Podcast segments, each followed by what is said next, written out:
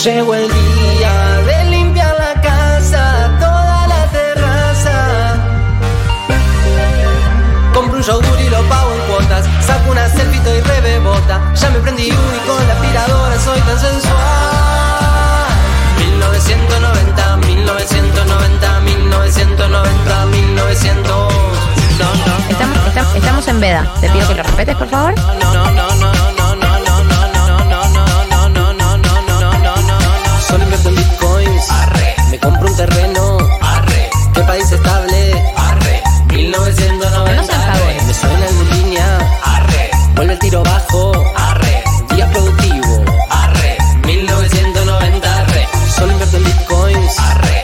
Un terreno. Arre. ¿Qué país estable? Arre. 1990. Para, para, para. En línea. Arre. Vuelve el tiro bajo. Para, para, para, para, para, para. Arre. 1990. Arre.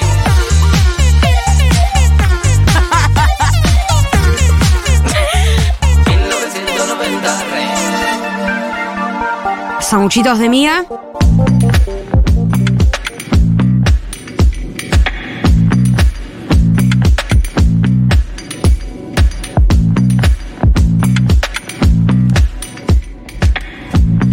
Hola, hola, hola, hola, hola. Bienvenidos, bienvenidas a este 1990 esquizo. ¡Qué arriba!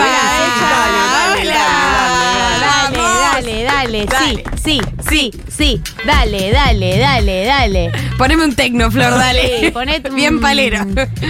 Claro, lo que era la apertura, la ex apertura de 1990, que es eh, Boris Brejcha. Eh, y el tema se llamaba. el que se Una llama- vez, estando en un país completamente random de Centroamérica, Sí. entré a un local de ropa Y sonaba y la sonaba cortina. la cortina de Es eh, 1990. Gravity, es Gravity de Boris Brejcha, que era, eh, es la ex cortina de 1990 de apertura. Es un tema, no es tecno, pero es una electrónica subidora. Eh, Bien. ¿No es tecno? Y es más careta. Nunca entendí bien esa diferencia. Ah, no, no. No preguntes, no preguntes No. mucho. No preguntes mucho la diferencia de las electrónicas. Ah, y esto, uh. Igual era una parte específica. Ahora vamos a llegar. Pero miren lo que es esto. ¿Arrancás el sábado? Ah, amigo. Bienvenidos, voy a configurar el, el WhatsApp de la radio para leerlos, leerlas. Eh, recuerden que mm, este va a ser un programa medio censo porque vamos a estar escuchándolos y leyéndolos todo el tiempo. Eh, nos toca una responsabilidad histórica que es la de hacer un programa un día antes de las elecciones. Sí, las elecciones más importantes de, tu vida. vida. Capaz. De la vida de los millennials, seguro. Seguro. ¿No? ¿Sí o no? Millennials, bueno, abarca hasta. Ey, claro, que son las millennials, ¿no? Hoy- Podemos discutir de eso un ratito después. Mm, Si naciste después del 95, Pero sí. sos centennial sí. y eh, mm, sí, son las elecciones más importantes de tu vida. Eh, Confirmo. hay Si algo del naciste sesgo, después hay del algo del de, 83. hay algo del sesgo de la actualidad. ¿No? Claro. Porque las elecciones del 2003 deben haber sido fuertísimas Sí, también. pero para no, vivir. pero no. Estoy de acuerdo que yo creo que estas son más importantes en parte porque son las que se vienen mañana, así que. No, eh, no es en parte, Marto. No, no, no es No le parte bajes el porque es la que precio. se viene mañana. Es porque son las más importantes del retorno de la democracia. Factos. Factos. Es que real estoy pensando. Tesis. Son las elecciones. ¿Vos las más querés hacer un revisionismo histórico de otros momentos No, también? estoy pensando real, en el 2003, Claro. eh, con el país completamente destruido Claro, como claro. estaba. eh, Sí, los cinco presidentes, esas cosas. En- supongo, no lo viví como adulto, entonces, pero supongo Claro. que la sensación era también bastante horrible. Yo creo que se juegan otras cosas en la elección Sí. de mañana, como básicamente gente que eh, no es eh, negacionista, sino directamente eh, reivindicacionista. Claro. Entonces, ¿Sabes bueno, que pensé juega otro. mucho en eh, como la reacción de mis viejos? No sé si ustedes cómo miden eh, la crisis esta. Sí, Yo la, la mido re en comparación con mis viejos porque mm, son los que más me pueden llegar a cagar a, pa- a pedos por estar eh, llorando por, Por lo que está por la vida, Sí. básicamente.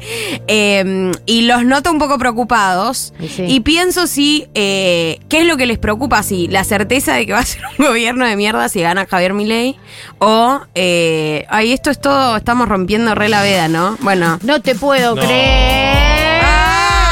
Nombraste Escuchemos al tecno. hombre Eh, peluca. escuchemos tecno dos horas. Te pido por favor, se me Eh, olvida ahora, eh, puedes usar eh. metáforas. Sí, disculpa. nota mucho.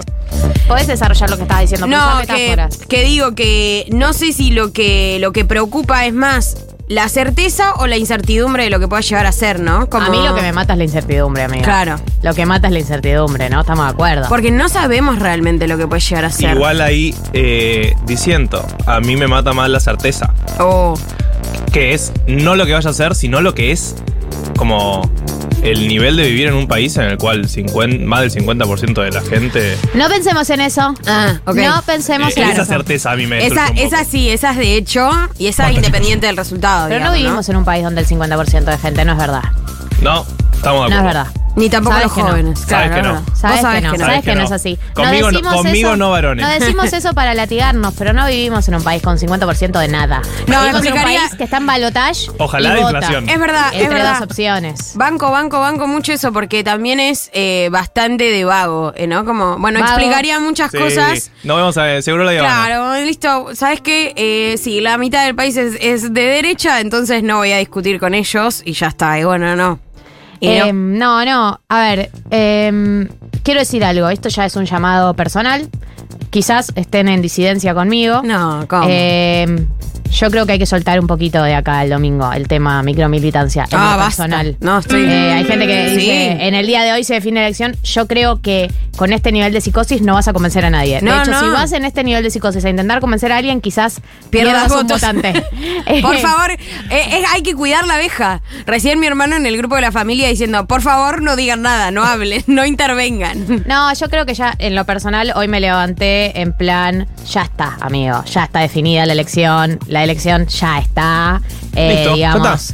eh, y hay un porcentaje de gente que no tiene el voto definido porque lo va a definir en el cuarto oscuro. Probablemente. Y que ya nosotros, la verdad, lo hemos dado todo. No podemos decir, no, po- no- si hay algo que no podemos decir es que no se dio todo en esta La campaña. verdad, yo estoy rota, amiga, ¿qué crees que te diga? Lo hemos dado todo. La, la, Un fuerte aplauso por nosotros. Sí. Dale, dale, dale, bien, bien, bravo, bravo. Dale, dale. Lo dimos todo. Hemos hecho eh, una. Todos hemos hecho una micromilitancia en nuestras vidas personales, quizás más de lo que lo hicimos en nuestras vidas jamás por ningún candidato, por lo menos yo en lo personal.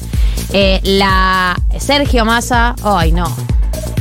La puta madre que lo parió. Boluda. Concha de tigre y mi madre. simpaticón. La concha de mi madre. Es muy difícil, es muy difícil. Galletita masita. Yo dije eso, vos dijiste, ¿qué lo dije? Vos Oh, dijiste boluda, no, ya ni te reconoces. No. Eh, Full disociada. la masita fina ha hecho una gran campaña. Sí. No se le puede criticar nada. Los militantes han hecho una gran campaña. No se le puede criticar nada. Sí, por supuesto. Hemos, de- hemos eh, viralizado todo video que hubo para sí, sí, viralizar. sí, lo pusimos, hicimos memes, Hemos todo. marcado todo lo que había para marcar. Ya está, amigos. Suelte. Intentemos, sí, sol- soltemos en plan. eh, no es verdad que durante el día de hoy vas a conseguir los votos El que para dar vuelta a la No va a pasar No va a pasar el día de hoy. Eh, intentemos Disfrutar del soltar, sábado, soltar. limpiar. Cacho, Casta- Cacho Castaña diría relájate y goza. Buenísimo. No, Buenísimo no, los la- la filósofos que estás metáfora. citando. Me encanta. Sí, Bueno, pará, pero es amoroso. un lindo sábado y se pueden hacer muchas cosas. En la ciudad autónoma de Buenos Aires Sí. Hace un calor de la hostia. No, y vos yo eso estás- te lo discuto. Hace 20 hace grados. calor. gente. Ya empezó No el calor. Empezó el verano. Ya está. Bueno, no vamos a hacer grieta de todo, Marto, está bien. Hoy estamos full grieta. suelto. Eh, nada, así que quiero saber cómo están ustedes del otro lado. eh, quiero escucharlos, porque obviamente, bueno, yo ya expliqué en la que estoy. Yo hoy me levanté en plan, ya está, lo hemos dado todo. Pase lo que pase, no, no hay nada para, digamos, para, para pasarnos factura, porque, porque hemos, hemos hecho una gran campaña. eh, y, y si no logramos el cometido, surtidas, dos docenas. Gracias. Y si no logramos el cometido, em, también va a ser porque el daño que, está, que había ya estaba hecho también, digamos. Entonces, bueno. eh, nada, lo dimos todo, lo único que nos queda es esperar hasta el día de mañana. Ese es mi estado, no sé en qué estado están ustedes Sí, dos. Galia en dos horas igual. Mandando mensajes al grupo, tipo, me llega esta. ¿Tenés data? Claro. ¿Tenés data? Pásala. Yo estoy, eh, o sea, te acompaño en el sentimiento de saber que no hay mucho más por hacer de acá al domingo. Hay que descansar, hay que estar tranquilos. Es Mucha lucha, por, guachita, mucha lucha. lucha por un tiempo ahora descansar. Eh, se debe sentir como la cama. literalmente esa vibra. Mucha lucha por un tiempo ahora descansar. Eh, un par de horas descansar igual, ¿no? Porque para mí, eh, y yo estoy mentalizada ahí, el 20 de noviembre va a ser un nuevo día en la República Argentina, una nueva República Argentina habrá nacido independientemente del resultado y nosotros seguiremos siendo argentinos y argentinas y a, a por ello, compañeros. no, yo estoy preparada. eh, Estoy preparada para lo peor. Eh, esa es mi realidad. Estoy preparada. No sé si estoy. re- o sea, la ver- la verdad que no sé si estoy preparada para ver. O sea, es una forma de manifestarlo. Eh, pero mm, nada, como con ganas de que suceda ya para ver cómo nos ordenamos. Y con eso, como la certeza de que no hay que. O sea, el lunes yo no le voy a echar la culpa a nadie por el resultado. No. Que es como hacerse responsable y agarrarlo y encarar para donde haya que encarar. Pero eh, no volver al 2015, viste que cuando hijos de puta votaron todo mal, son unos pelotudos. Bueno, no. No, y- Igual es yo más soy un culpa poco nuestra. Arya Stark. Hay una listita que tengo de Hay una lista ¿eh? negra, pero Hay una no será de nombres que publicada. tengo. Hay una lista negra. Me voy a una dormir y la repito un Hay una poquito lista negra que si pasa lo que queremos que pase es eh, tabula rasa. Tabula rasa absoluta. no, de ninguna. Para mí ahí es donde más hay que. ¿O no? Y si no, y si, y si y pasa lo que no queremos que pase, bueno, no hay nada, o sea, se, se reivindica esa lista negra. La, li- la lista de la esposa Sí, de María. lista- Yo no lista creo que negra esto sea este muy momento. legal hablar de estas Justo cosas. lista negra en este momento tal vez no sea lo mejor. Sí, Ahora basta. que estamos rediscutiendo la dictadura cívico-militar. Pero escuchame una cosa, nosotros no somos los agentes del terror. No, nosotros nos van a correr. Nosotros Yo voy a dar miedo. somos unos, unos ángeles al lado de esta gente. Yo me desperté en modo, en línea con la de Becha, un poco. Está entregado, Sí. pero confiado con el país eh, que tenemos y que tendremos. Sí. Eh, y basta del modo víctima, loco. Ba- basta del modo víctima. Basta del modo víctima. Ay, eh, ¿Qué decirle, no? Mis abuelos escaparon de la guerra. Bueno, mi madre sobrevivió a la dictadura. Ah, es la canción de Wanda Nara. Sí. Lo quiero, lo tengo. lo quiero, lo tengo total. Lo quiero, lo tengo. Voy Once. manifestando. 11 40 66 000 si se quieren manifestar, decir cómo están, en qué andan. Hay un programa hoy, ¿eh? les aviso. No sé, por ahí no parece, pero lo hay. Hola. Leila, la puta madre, recién me conecto, no sé si ya hablaron del tema, pero lo que me hiciste llorar con tu diploma de mierda. Ah. o sea, yo ya no me Diploma. entra una lágrima más en esta semana. No, no, no. me hagan más esto. no llores, compañera. Eh, me enteré el viernes, no, el jueves, que desde el 9 de mayo soy oficialmente licenciada en ciencia política. Aplausos. No me va a servir para nada, pero está bien, no pasa nada. Felicitaciones. Gracias. Yo, Yo ya me no había. tengo título, amiga. Bueno, boluda. Yo me recibí en el 2019. No, entré en la página porque yo también y entré y estaba ahí. Dije, oh, ¿En qué página el TAD? en el 7. Yo no tengo, yo no uso Son el dos robots hablando. Yo tampoco usaba el 7, pero me dijeron, usa el 7. ¿Qué es el Está 7? entrando. P- Poné así 7 con S. 7 uvas sociales. Y mm, me dijeron, pero entras acá, yo no había entrado nunca, y decía, "Diplo- el diploma está listo para ser retirado. Galia, tiene el título. No. Yo fui a buscarlo hace un par de semanas por ventanilla. Me cansé de la burocracia web, fue como. Ah, está ahí, voy Lo a buscarlo. estoy, lo estoy gestionando, estoy tratando de colarme en la jura antes del 10 de en la jura. La última, la próxima jura es el 7 de diciembre. Y es linda la jura, ¿o no? Es linda la jura, aparte mis viejos no Pará. estuvieron cuando me recibí. Pero no, me dice. dale, dale. Perdón. No, Tra- ¿qué dice? Trámites en vivo. Dice bachiller en ciencias comerciales, licenciada en sociología. Pero no me dice que puedo ir a retirar el. Pero. Licenciada, aplausos. A ver, a- a ver, mostrame la página. ¿A dónde entraste? Así es. No, pará. Bueno, ahora, ahora lo Qué vemos. bueno el programa de corte- radio que habla de mi generación. El programa de radio que habla de mi generación. Literalmente, trámites para ver los títulos en la UBA Ay, antes de que la cierren. Ay, que la cierren, eso es lo importante, Gali. Después, Bueno. ahora en el corte lo vemos bien. Ok, ok, ok. Y vemos bien. Hola. Ya- ¿Hay alguien? Hola, sí, acá es para disociar. Gracias. Sí, amiga, Sí, bienvenida. Estamos haciendo un programa de radio sobre trámite de la UBA. O sea, imagínate si no Imagínate si no estoy disociando, total. Ay, hola. Hola mis queridos 1990. Em, soy una señora grande, saben que los escucho y me encanta porque me actualizo. Eh, viví la, la vuelta a la democracia, la del 2001 por 1989, que me casé en ese año, todo lo que quieran. Pero en esta se juega seguir sosteniendo aquella primera de 1983, muchachos. O sea, es, eh, acá se está jugando a corazón abierto otra cosa.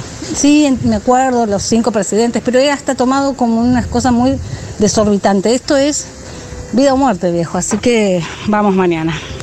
Bueno, ya está, me convencieron. Ya está, Marto. Listo. Tus Me opiniones. entregué. Tus opiniones son incorrectas. Importante. de tus opiniones. Y hay que saber pedirlo, diría Coscu. Hay que saber. Oh. Yo soy me, muy me joven. molesta no poder decir nada, no poder decir eh, Villa Cruel, no, no, no podemos decir Pero Coscu nada. sí podés. Podés citar a otros filósofos.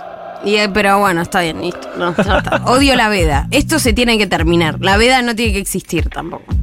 Hola. No, entonces, ay, les escucho y no, les viejes estamos re manija. claro, me viene amor. bien para bajar, pero yo acabo de mandar a mis hijas a la casa de mi mamá con el firme propósito de que tuerzan su voluntad y de que no vaya a votar o voten blanco. Acá seguimos. Que le erró el. Bien, eh, Buenísimo consejo para dar al aire. Vengan a denunciarme. mí- después me dicen a mí en la lista Vengan a denunciarme. Eh, bien igual jugando con los nietes. Por eso. Les nietes. Sí, Siento la carta que nietes. La carta nietes debe ser importante. Así es. Hola. Una cosa que yo hice hoy, eh, estaba hablando con, con mi pareja estable sobre los dichos de los niños envaselinados y qué sé yo, y estábamos mandando los mensajes mientras yo paseaba a mi perro. Y en un momento veo que venían como un- unos grupitos eh, de, de padres con hijos que iban rumbo al parque. Entonces, en vez de escribir el mensaje, empecé a mandar audios hablando fuerte diciendo, yo no puedo entender cómo alguien puede llegar a votar a, al- a alguien que todo el tiempo hace metáforas de niños envaselinados y pedofilia. Buena qué sé yo". estrategia. Hice mi pequeña micromilitancia, pero de una forma mucho más sutil, sin, sin ir a interpelarlos directamente, sino dije, bueno, capaz que esta gente, esto que estoy diciendo a medio de los gritos, le queda resonando y mañana elige bien. Mm, No te gusta, no te convence esa Mm, vos metodología. decís, amiga. Yo creo que está bien si la gente cree que está haciendo algo. A mí me gusta mucho, ¿sabes lo que me causa mucha gracia? El tweet de kirchneristas diciendo, me decidí. Voy a Voy a votar a sí, Pasé sí. de en blanco a masa. Te juro formato. que caigo cada vez. Tipo, lo O sea, bandeo me- y digo, ¡qué loco! Un voto más. Y entro al perfil y es tipo, Cristina, venceremos. No sé qué yo, bueno, soy una boluda. Hay Eh, mucha, hay mucha de esa micromilitancia. Yo para devolver a, a la oyenta, eh, estaba viniendo para acá, cruzando la calle en una bicisenda, un señor con la cara completamente desequilibrada, Ay, no. cantando La casta tiene miedo. Yo supongo que su objetivo... Lo de la era- cara. Yo supongo que su objetivo estaba diciendo también la micromilitancia, hay que micromilitar. y lo único que pude ver yo era una persona completamente desequilibrada, andando en bicicleta, mirándome fijo a los ojos y diciéndome, la casta tiene No, miedo. es Como verdad yo que. quiero alejarme. de es eso. verdad que el riesgo de quedar como un Como tarado desquiciado. Bueno, Siempre está, eh, siempre está. a mí me pasó con mi madre, que le mando un saludo muy grande. Mi madre, eh, una familia históricamente eh, gorila, eh, pero bueno, ella fue progresista, nunca nunca migró al kirchnerismo ni al peronismo ni nada, pero obviamente desde, desde- obviamente no, pero desde que apareció mi ley arrancó una militancia muy anti mi ley, ¿no? Bien. Lo cual igual es muy bueno porque dentro de la familia, como ella nunca fue eh, peronista, sirve para hablar con todo el resto de la familia, que tengo muchos familiares. Tengo un grupo familiar que tiene 62 personas, le contaba a Marto, No, la puta madre. en donde hay un grueso eh, Sí. que vota a mi ley o claro. en blanco. Uy, Dios. Pero si caigo yo al grupo familiar, lo primero que piensan todos es zurda, vas a correr. O sea, O sea, no tu mamá tiene la si yo salgo a legitimidad, claro. Ella, claro. Hay, uno tiene que saber quién es el caballito de batalla. Eh, el caballo de Troya. Exacto. Eh, de hecho, tengo amigues que hace poco decidieron votar a Massa y a ellos los empujo que vayan a convencer. Como vos Claro. que- no, no es que la gente te ve y, y ve la palabra zurdo en la frente como yo, que me acerco y ya dicen, nah, esta. ¿Qué sé yo? Entonces mi madre, bueno, estuvo haciendo toda una micromilitancia y está haciendo una micromilitancia, oigan esto, con em, los mozos de un bar. eh, un café muy concheto de la zona muy concheta en la que vive mi madre. Pero los- República Árabe Siria. ok. ¿Los ubican- mozos son cómplices de ella? No, no, los, los mozos quieren votar a- al Ah, peluca. Ok. Entonces mi madre que va a este café muy concheto, de una zona muy concheta, hace, igual ella también lo lleva lejos, ¿no? Que ella cree que el mozo, entre que le pide la cuenta y el café, va a cambiar su voto. Pero está bien, porque Bien. va con su compromiso. Y ayer No, no, no, fui a tomar un café con ella y el mo, viene la moza y le dice, me presenta, ella no sé, es Valentina, ponele, me dice, Ay, ella es mi hija, ¿qué vas a hacer el domingo? Le dice. Lo primero que le dice enfrente mío, yo le digo, "Mm". porque además al mozo no le dejan tratar mal al cliente, o sea, no le dejan decirle, pero bueno, te cerrás el orto, la vieja chota. Zurda de mierda. Y yo vas a correr. Se te termina. Eh, Vas a agarrar la pala ahora, vieja, deja de comprar café acá. Entonces la piba dice, no, bueno, que yo estoy muy cansada porque mis amigas ya eh, me dijeron cosas terribles y que no sé qué, como que la piba estaba muy enojada, saturada, muy claro. cruzada. Y ahí fue cuando dije, aflojemos, porque estamos ya perdiendo votantes con No, esta no. metodología excesiva, ¿no?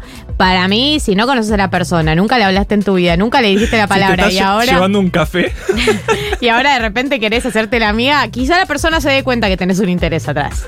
Quizá la persona se dé cuenta. Es como decía Rebor el otro día, si a nosotros que nos gusta la política ya sentimos que estamos requemados, refundidos, imagínate el que, el que no le interesa, que tiene derecho a no interesarle, que Tal tiene cual. derecho a no, a no tener que estar quemado 24/7 pensando en quién votar. Amiga, yo también tengo el diploma terminado. Se está No lo enterando puedo al creer, aire que ¿en está serio? recibida oficialmente. ¡Boluda, sí! ¡Ay, llorá, pelotuda! ¡Viva la educación pública! Desde No, no, Gali está viendo un Boluda. ABC en vivo. Bien, no, vamos, vamos, viga, viga, vamos, bien, Gali. Ay, boluda, sí. Vayan a Pensé buscarlo que nunca iba a juntas. llegar este día. Y llegó, amiga. Y Mucho llegó ahí. antes de lo peor. Desde el 20 de julio a las 11.55 Mirá, está. mirá, Sí, te ¿viste? está esperando. Es porque no entrábamos a la página esa de mierda, Yo estoy boludo. entrando al tab. Yo también. Yo también. Eso tiene que cambiar también. No puede ser tan difícil. Uva. Hola. Bueno, mi mood hoy es absolutamente disociada por ir a la verdulería para la cuenta de Ney. Más tarde, plancito señora merienda. Bien. Eh, elevando el nivel de promesas. Si todo sale como queremos que salga, por seis meses no consumo mayonesa y no consumo chocolate. Re específico. Y nada, esperando, no me entra una rosca más. Pará, pero ¿qué tiene que ver la Ella mayonesa está- con esto? Es la promesa que hizo, boludo. Claro, No, prometí está que no iba a consumir mayonesa. Mayonesa y chocolate. tiene un consumo problemático. No, tal vez había una cuestión política, ¿viste? Tipo, el, choc No. el chocolate lo producen en, en África en cuestiones Salamín. insalubres, no sé. La no mayonesa creo, no tipo- creo. No, debe ser como. La como- mayonesa mirándote de la heladera aparte. Como alguien a coca, Tipo, ¿viste? Amiga, Yo tranqui, no te hice nada. consumime, no tengo ningún problema. Pará, ¿ustedes prometieron algo? No. No soy muy de las promesas. Ah, yo prometí. ¿Qué prometiste? Prometí eh, no comer carne durante tres meses y eh, volver a misa. Muy bien. Sí, eso ya lo dije, creo, aparte en algún momento. Ven- Venías misa coqueteando una con la vez. idea. Venías coqueteando con algo de la idea. No, no, no, ir, ir, ir, Ir. todos los sábados. Todos los sábados. Y bueno, Es de acá, montón. de acá de la radio. Bueno, vamos algún día. Tenés acá una iglesia enfrente. Es verdad, no, pero bueno, eh, tuya. hice investigación, hice investigación y hay una cerca de casa que streamea la misa. Así que siento que ahí hay algo. Lógico que vayas Siento a que ahí hay como una Sí. asociación que tiene que suceder, conocer al cura, ofrecerle mejores recursos para streamearla mejor. Sí, Ojo, razón. ahí hay algo. ella, claro, ella quiere rezar, pero también quiere un poco. Y aporte. una beta. Y claro, cuando vos vas a misa hay un compromiso ahí casi misionero con la iglesia. Me gusta, me gusta esa Peregrino. idea. Eh, amigues, hoy tenemos un programa. eh, en eh, minutos, en un ratito, viene Vicky Liaskovich. Eh, quizás no la ubiquen por el nombre, pero quizás sí la ubiquen porque la vieron en el programa de María O'Donnell hace poco debatiendo con un joven libertario, eh, que no sé cuán joven era Entre el chico, porque debatiendo. ella es verdaderamente joven, ella tiene 18 años. Ella el joven. chico, no sé cuán joven era. eh, 27 tenía. 27. Tiene, em, no está- no se murió. Bueno, y la han visto, han visto el debate, eh, la han visto hablar o quizás no la han visto. Bueno, la verdad que ha tenido una performance muy interesante y queríamos hablar con ella, hablar con la verdadera juventud, dado que nosotros ya ese carnet le estamos perdiendo a medida que No, pasan ya los lo perdimos y a mí me duele. Los Bueno. últimos meses me está doliendo eso, ¿eh? Bueno, Ya lo hemos perdido. lo hemos perdido. Así que viene una verdadera joven eh, y vamos a hablar un poco de, de lo que ve de cara a las elecciones de mañana. Y hoy viene también nada más ni nada menos que eh, la mejor persona viva de la Argentina, Navaja Crimen, ¿no? Bien. Para disociar entre todos. Sí, vamos a es disociar. todo lo que queremos. Vamos a hablar de Gran Hermano. Esto es real. Que literal fue el Eh, disociador oficial de Argentina Ah, en la bueno. pandemia. Y que vuelve, chicos. En diciembre arranca la nueva. Ya está. Es que ya él estoy trae- adentro. Él trae Gran Hermano, el que se fue y el que viene. Es el título de la columna. Así que eso va a pasar en un rato. Si les parece, arrancamos con el primer eh, tema del día de hoy. Es Yamiro Cuey. Hot Property se llama el tema. Quédense hasta las 16 horas, disociamos al aire. Faltan 24 horas para votar, menos, pero bueno.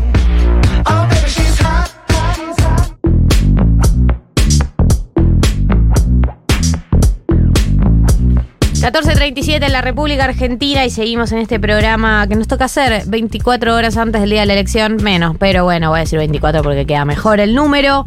Eh, y estamos con eh, la primera invitada del día de la fecha. Eh, ella tiene 18 años, fue presidenta del Centro de Estudiantes del Colegio Nacional de Buenos Aires, estudia Derecho en la UBA, lleva adelante Somos Falta en Vido, un proyecto que le canta Falta en Vido a la política nacional con tres cartas, Juventud, Federalismo y Gestión, ya nos va a contar mejor. Y además estuvo esta semana en los medios de comunicación por su participación en el programa de María Donnell. Ella es Victoria Liaskovich. Bienvenida. Muchas gracias por la invitación. Yay. Uy, ey, ey. Despacio. Eh, ¿Cómo estás? Bien, Tenés todo cuidado bien. con lo que decís, porque estamos en veda. O sea, no estoy bien, pero podemos decir que estoy bien. no me Está siento bien. un poco bien. No me siento un poco bien. Estoy un poco estresada, preocupada y con pocos, mucho sueño por pocas horas de haber dormido eh, por el nerviosismo, pero bien. Bueno, está bien. Pero lógico. bien. Pero bien. No sé Nada por qué. Original, claro. Claro, nada que no- no. te hagas la loca. Claro. porque- Nada que no sea lógico sentir en este momento. Exacto. Eh, pero además tuviste una semana donde tuviste mucho en los medios de comunicación. Bueno, fue obviamente el puntapié, el puntapié eh, eh, entre otras cosas, del programa de María Donel, pero me imagino que habrá ten- habrás tenido repercusiones en lo personal. Eh, ¿Eso eh, cómo te afectó eh, tu experiencia de cara a las elecciones, digamos, anímicamente? Como No, todo, toda yo, la, yo la- me cago de risa, eh, relativizo mucho Twitter, redes sociales, bla. Eh, me parece que el que se enoja pierde y el que se emociona por demás pierde. Eh, así que no le doy mucha tieso. bola. Claro. Eh, me gustan las amenazas y me gustan los halagos, pero me son un poco intrascendentes, tanto positiva como negativamente. Bueno, eso lo dijo Mori hace poco. No hay que tomarse muy en serio ni los halagos ni las críticas. nada, nada tomárselo No, cita demasiado autoridad. Cita autoridad absoluta. ¿Cómo.? Quiero, entrar en el María Donnell Gate, pero después vamos más a lo amplio. Eh, ¿Cómo surge la idea de que vayas? O sea, ¿cómo te contactan y, vos en qué, en qué plan, qué planeabas, en cuál planeabas ir? La realidad es que eh, con un amigo, Tono, que está acá en el estudio, eh, hacemos TikToks eh, y se viralizó nuestro TikTok de ¿Quién lo dijo? Hitler, Milei o Videla. Me llegó es por el fuerte- No, algoritmo. es terrible. Es, Es- terrible ese TikTok. Es, terrible, pero Hitler, es real. Milei o Videla. Sí, sí. La Es- gente le erra, aparte. Sí, pero, o sea, nos pasaba a nosotros que cuando lo buscamos y hacíamos esos videos, era la puta madre, no puedo creer lo que está pasando y la puta madre este video, tipo, es bueno, ¿entendés? Porque Sí, realmente no se logra diferenciar. Nosotros lo leíamos y no, no logramos diferenciarlo. Claro, yo siento que yo también le erraría. Es que justamente lo que nos decían cuando respondían era, ay, me siento un bruto. Y es tipo, no te preocupes, hermano, eh, es tu candidato, no te das drama. Tuca. claro. Tuca. Tuvo Tuca. tuca. Uy, ¿cómo no es lo muy usamos bueno Tuca ahora. Qué tarde, llegó tarde. llegó tarde el Tuca. Ay, qué pena. Qué boludos. pero ¿sabes lo no, que me da bronca? Me invitaron porque, nada, me escribieron sin justificativo alguno, tipo, ¿qué tal? Estamos buscando un votante de masa, no orgánico, y yo fui. Eh, nada, después me carpetearon y se dieron cuenta que yo antes había hablado en otros medios, a- el año pasado igual, cuando era Me presidenta del carpetearon. O sea, tipo, te googlearon. Claro. No sé si se escucha el famoso. No, pero, pero después me buscaron tweets y le da like a esto y no sé qué. Yo me cae de risa, le escribí a mi familia. Son hinchahuevos. ¿Le escriben a tu familia? ¿Amenazando? o algo parecido, claro. No sé, me chupo huevo. Eh, Bueno, o sea, ¿tu no, familia le afectó? Aunque a vos te parezca... eh, No lo quieres. Está No sé, bien, está bien. Cuídalo, cuídalo. no hablo con mi familia. eh, no, qué sé yo. O sea, para mí hay que tomárselo como más a la levedad. Mi Bien. abuela no acuerda, pero el resto de mi familia Pero lo está bien, el rol de tu abuela es ser un poco más dramática, Exacto. tiene sentido. Es una abuela judía. Por Claro. supuesto. Eh, es lo que tiene que hacer. No, pero la verdad es que me invitaron como así, como suelta, y después eh, la productora se quedó de risa porque era tipo, ajaja, vos ya habías aparecido en medios, y fue tipo, Claro. sí, pero fue hace, un fue hace un año, así que no pasa nada. Igual que le bajaba el precio a lo que tenías que decir, nada. no, no, cero, pero... Estaban buscando que un, habían un intercambio más justo. Ellos, decís. no, para mí ellos pensaron que habían encontrado como un diamante en bruto y era como, ah, ya fuiste presidente presidenta del centro estudiante. No, no, de hecho no tenían ni la más mínima idea. Uy, están quemando la producción de Mario Dale de No, repente. no, no, cero, como la mejor, pero yo me di cuenta que era tipo, che, no me están presentando de esa manera, buenísimo, porque no soy eso, no es tipo. Claro. Mirá a la niña que paseó un periodista hace un año. Claro, claro. Eh, nada, yo quería hablar de otra cosa que era tipo, che, es problemático el votado de mi ley. pero nada, después le aclaré y nada, la mejor re buena onda a todos. ¿Sentiste que, ¿Sentiste que en la conversación, eh, o sea, ya de entrada, sentiste que había como una diferencia entre lo que vos tenías para decir y lo que estaba diciendo Gaspar, ¿no? El pibe. Eh, El, el otro. el- como que si era simétrica la discusión. Claro. Y sí, pero me parece algo bastante lógico, como que hay algo de que su militancia no es militancia. O sea, hay gente que nunca discutió, por ejemplo, si pegar un cartel o no en un centro de estudiantes. Claro. Entonces, si ni siquiera has compartido un espacio común con un contrincante político, ¿cómo vas a concebir que el ajeno tiene algo para decirte que tal vez puede ser interesante o podés acordar o tenés que negociar de mínima? Claro. Entonces es como, bueno, tienen absolutos muy claros, que además me parece que uno los tiene muy claros cuando está en Twitter, pero después son personas. Digo, che, animate a exponerlo, animate a eh, decir tu idea en voz alta y que no tenga una contradicción, porque obvio que hay contradicciones, pero como nunca tuviste un debate, nunca tuviste una reunión, nunca te reuniste con otras personas, nunca expusiste tus ideas, a veces se vuelve como difícil de, che, tal vez lo que estás diciendo no está tan bien y te estás dando cuenta que no está tan bien. En a nosotros, por lo menos, eh, hablando de generaciones, quizás somos de una generación que eh, tanto en la escuela o en la universidad eh, no existían los libertarios como ni como ni como sujeto ni como agrupación. Hay de eso hoy eh, en los espacios donde los jóvenes circulan. eh, ¿Se siente ese sujeto? ¿Qué tiene para decir? Eso. Yo creo que poco a poco van a aparecer y a mí me alegra, la verdad. O sea, a mí me gusta que disputen el espacio político, me gusta que disputen los centros estudiantes, porque eleva el, el- la vara de la discusión. Digo, ahora se puede decir cualquier cosa y como la pega, listo, ya está. No, anímate a ganar un centro de estudiantes, gana elecciones y goberná. Porque el problema justamente es, che, este pibe que no sabe discutir sus ideas o exponerlas, pasa exactamente lo mismo con Tuca. O sea, su candidato yo no me le, ¿Te lo imaginás discutiendo con el presidente de Brasil? ¿Te lo imaginás negociando con un enviado del Fondo Monetario Internacional? ¿Te lo imaginás plantándose frente a un empresario que le está diciendo, che, tenés que ir hacia acá y él no va a acordar? ¿Te lo imaginás plantándote, plantándoselo frente a Mauricio Macri, por ejemplo? Entonces, che, la cualidad de, go- de go- de gobernar también tiene que tener algún tipo de preparación previa y la militancia es muy virtuosa para esa preparación.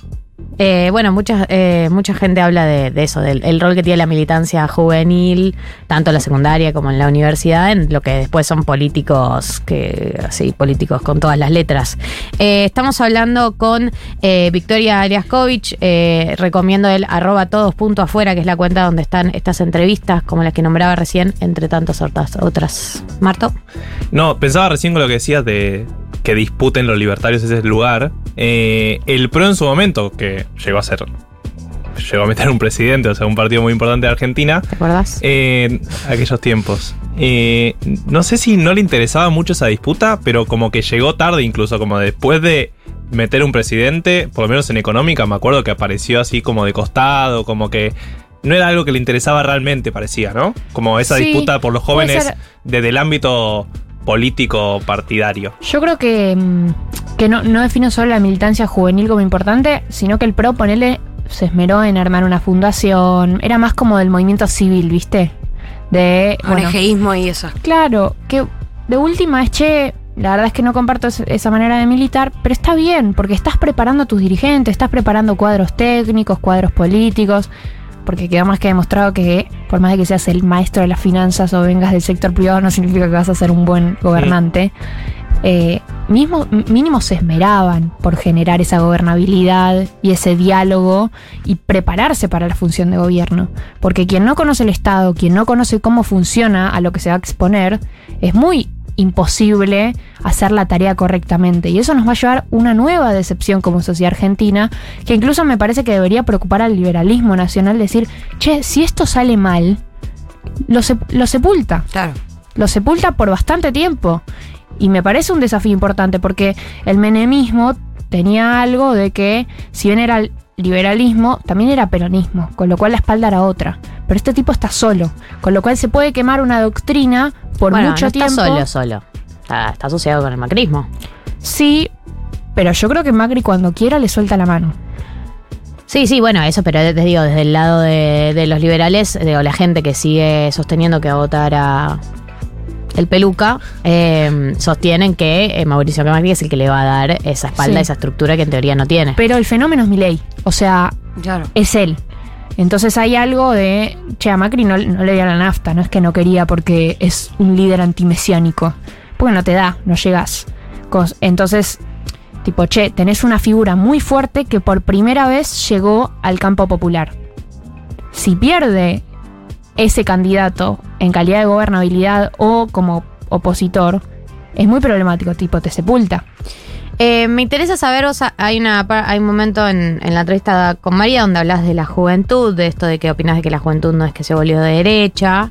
Em, me interesa saber, más allá de que, de que desarrollemos esa idea, si vos eh, conocés, tenés cerca, eh, a tu alrededor, personas que son eh, votantes de El León eh, y eh, qué percibís sobre los argumentos que, que manejan. Eh, sí, tengo muchos cercanos que votan a mi ley y sobre todo en términos argumentativos es, che, mira cómo estamos. O sea, es eh, la situación económica como bandera principal y a mí me parece que hay que hacer un esfuerzo por reforzar y decir, che, la economía es muy importante, pero también hay otras cosas que importan muchísimo y que no podemos descuidar. Eh, pero sí conozco un montón y está lleno y es evidente. Y hay gente que vos considerabas que eran personas que tenían una posición política previa ya antiperonista, personas que eran alejadas a la política y ahora circunstancialmente, gente que en el pasado podría haberse visto más atraída por un, digamos, ¿ves de todo en De las todo, personas todo. que es, se han es masivo, es el la política de masas que no está pudiendo hacer el peronismo lo hace el león. Y eh, sentís que eh, las personas con las que has hablado tenían una posición muy tomada sobre su voto o eh, lo sentías En eh, absoluto. flexibles muy, a, a muy dialogar? escéptica, muy escéptica, o sea, no es eh, mili por eso digo, che, no hay un grueso de militantes. No es que. No hay una convicción, decís. Exacto. Es en negación, en negativa a. Por eso a mí me parecía que el desafío es acá cuatro años, porque tenés la posibilidad de encauzar a toda esa gente que se te fue eh, de esa rebeldía hacia el movimiento nacional y popular, o tenés la posibilidad de perderlos para siempre. Porque si los volvés a decepcionar, se te van a ir y se te van a ir para siempre. Y ahí sí es una generación perdida, porque si ve la mitad de tu vida, 12 años, ves una repetición continua de fallidos, che, no hay, no hay generación política que te aguante eso. No, por supuesto, por Ahora, supuesto. ¿quién se tiene que hacer responsable de encauzar a esa gente? Porque. Eh, Martín Guzmán. no, porque me- parece interesante y, y esto creo que es, es- es un punto de debate hacia adentro del movimiento nacional y popular, que cuál fue el rol de la construcción de nuevas dirigencias o de dirigencias un poco más acordes a los momentos que estamos Mm. viviendo. Y particularmente también creo que una poca autocrítica a la militancia que quizás no exigió a esas dirigencias estar a la altura. ¿Quién, quién Sí. es el, el responsable no de lo que pasó, sino de esto, de estos De cuatro ahora años? más, como siempre y como todo en el peronismo, el líder. Eh, quien sea que, que encuentre ese hueco, si ganamos va a ser de masa 100% y si perdemos, bueno, alguien va a llenar ese vacío. Eh, quien, quien tome el liderazgo va a ser 100% de responsabilidad suya. Y me parece que también hay que tener una voluntad y un deseo de formar cuadros políticos y de generar una disputa generacional. Eh, porque yo creo que a veces hay que caerse un poquito en la orgánica. Me parece que los militantes están muy cabeza gacha y no se les ha parado de exigir y de exigir y de exigir y de exigir. Eh, y es tipo, che, bueno, plantate, ¿cuál, ¿cuál es el proyecto que vos tenés? ¿Te estás preparando técnicamente? ¿Te estás preparando en términos de militancia? ¿Estás intentando conocer las herramientas del Estado porque el día de mañana querés ocupar ese lugar? Che, pero no, no te lo van a regalar. El poder no se regala, se disputa y se gana. Entonces, hay como, tiene que haber una necesidad, tiene que haber un deseo y una voluntad por parte del próximo líder del peronismo de decir, che, yo quiero generar a, a la nueva generación eh, de líderes o personas que disputen este poder. Eh, estamos hablando con Victoria Laskovich, eh, es expresidenta del Centro de Estudiantes del Nacional Buenos Aires, entre otras cosas, eh, pero te nombro eso porque a mí me llamó mucho la atención que el cierre de campaña de Sergio Massa haya sido en el Pellegrini. ¿Vos qué, Porque qué te mucho pareció? mejor colegio que el no, no, no, no, no, no. No, bueno, era para sacar la interna. No, no, me pareció, me llamó la atención la decisión de que le cierre Fue ahí. criticado un poco. Eh, no, no sabía, no sabía qué repercusiones había tenido, que- me sorprendió yo lo eh, y no sé qué lectura sí. haces vos sobre eso. Yo lo tomo con más liviandad. Como que, che, el hateo al Nacional, Pellegrini, es más de Twitter. Dejen de romper los huevos. Son pibes de, 17, de 13 a 17 años que están bancando un candidato y que realmente eh, se están poniendo la camiseta porque es muy difícil convencer a nuestra generación. Y incluso en estos centros de surdaje que todo el mundo tiene, como son estos colegios, es che, la verdad es que no, porque los pibes también se decepcionan ahí. Eh, entonces, a mí la verdad es que me chupa un huevo a dónde haya ido. Me gusta la foto con los pibes, me gusta que el chabón haya hecho un poco, me gusta que cante con los pibes y me gusta sobre todo que los personalice. O sea, la juventud no es tipo una masa amorfa, sino que somos individuos que hemos cambiado sociológicamente muchísimo de lo que es el imaginario peronista. O sea, se piensa que un pibe del conurbano de La Matanza es un morocho que solo va al colegio a estudiar porque quiere el progreso social y es che, boludo, el pibe de 18 años nació con la Universidad Nacional de La Matanza. ¿Por qué carajo te tiene que agradecer a vos por la universidad pública? Ya es un derecho que está asumido y que se da por sentado. Entonces tiene que haber como una renovación de ese contrato y me parece que esta, este rejunte masa con juventudes eh, trae a tierra la necesidad permanente de renovar esos contratos sociales que hay entre la juventud y el peronismo. ¿Cuál sería el nuevo contrato? Si vos tuvieras que esbozar, eh, ¿cuál es un contrato eh, actualizado para hablarle a la, a Sí. la persona de tu edad? Para mí, eh, los derechos laborales han cambiado muchísimo. Eh, mi generación tiene, o sea, el Estado no logra todavía abarcar eh, el nuevo ámbito laboral de mi generación. Es muy del emprendedurismo, es muy de estoy en negro, es muy de, che, no tengo horarios de, de laburo de 8 a 4 de la tarde. Tengo otros horarios de trabajo. Es muy de, che, no necesito una computadora, necesito un celular, pero no por una cuestión social, eh, tipo de, estar con otros. Claro. Claro, es, che, son herramientas de trabajo. Cambió mucho además la cuestión eh, habitacional. Hay muchos pibes que todavía viven, vienen mudándose de distintas provincias a eh, epicentros para estudiar porque no hay una correcta distribución eh, en materia de oferta la- eh, educativa y de carreras.